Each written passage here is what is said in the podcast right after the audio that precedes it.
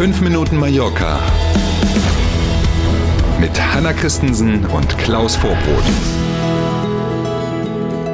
Mittwoch, der 26. Oktober. Einen wunderschönen guten Morgen. Wir starten mit 5 Minuten Mallorca. Schönen guten Morgen. Das Parlament der Balearen will Immobilienkäufe für Nichtresidenten beschränken. Sie haben richtig gehört. Auch die Zahl der Mietwagen und die Anzahl der Flüge am Airport sollen eine Obergrenze bekommen.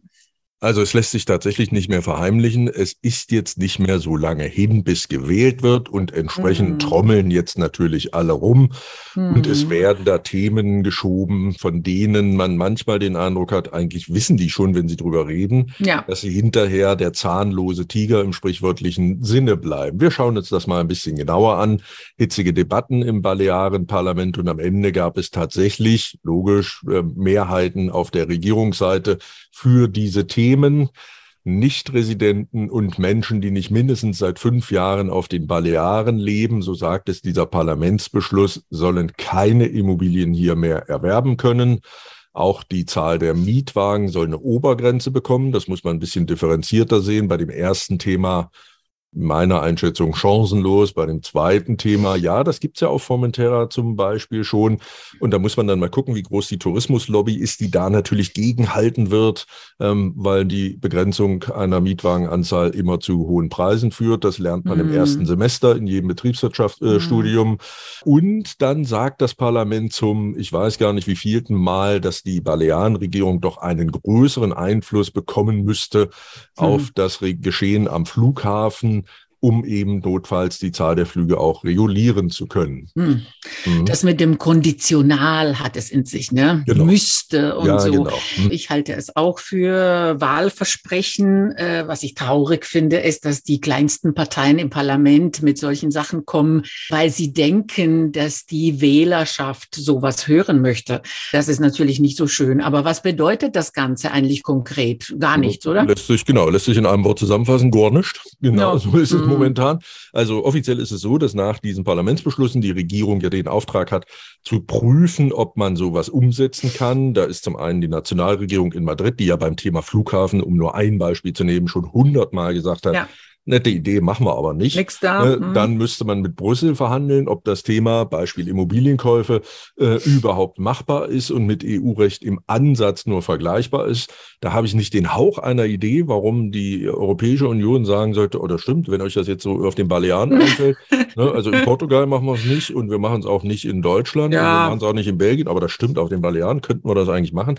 Also genau. halte ich auch für relativ utopisch und wir werden das natürlich im Auge mhm. behalten, aber ja, das riecht sehr sehr nach, das sind Dinge, die die Wähler hören wollen und deswegen mhm. sagen wir das jetzt mal. Ja, schrecklich. In Palma soll der öffentliche Nahverkehr weiter gestärkt werden. Schön. Der Bürgermeister hat gleich mehrere Dinge dazu angekündigt. Er hat eine, musste ich ein bisschen schmunzeln, wenn man das aus den spanischen Medien übersetzt, eine Rede zur Lage der Stadt gehalten. Das erinnert ein bisschen an die amerikanischen Präsidenten, die so die Rede zur genau. Lage der Nation halten. Mhm.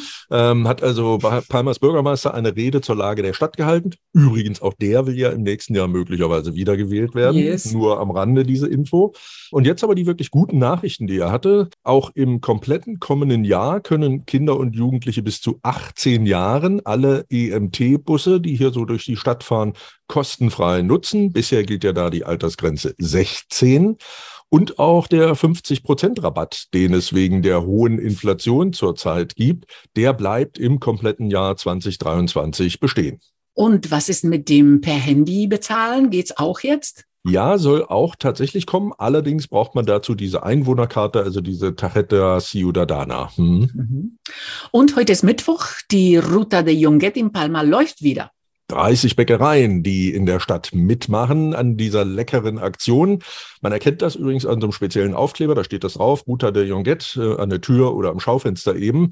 Und diese für Mallorca ja so typischen Brötchen, verschieden belegt, die gibt es mit einem Getränk dazu, immer dann, wenn dieser Tag ist, also immer mittwochs, mhm. für 3,75 Euro. Und das ab jetzt mittwochs bis immer äh, oder? Ja, bis begrenzt? fast immer. Also erstmal nur bis 14. Dezember. Wie in jedem Jahr haben die schönen Dinge des Lebens ja leider auch immer ein Ende. Also hm. läuft schon jetzt im September und noch bis zum 14. Dezember immer mittwochs.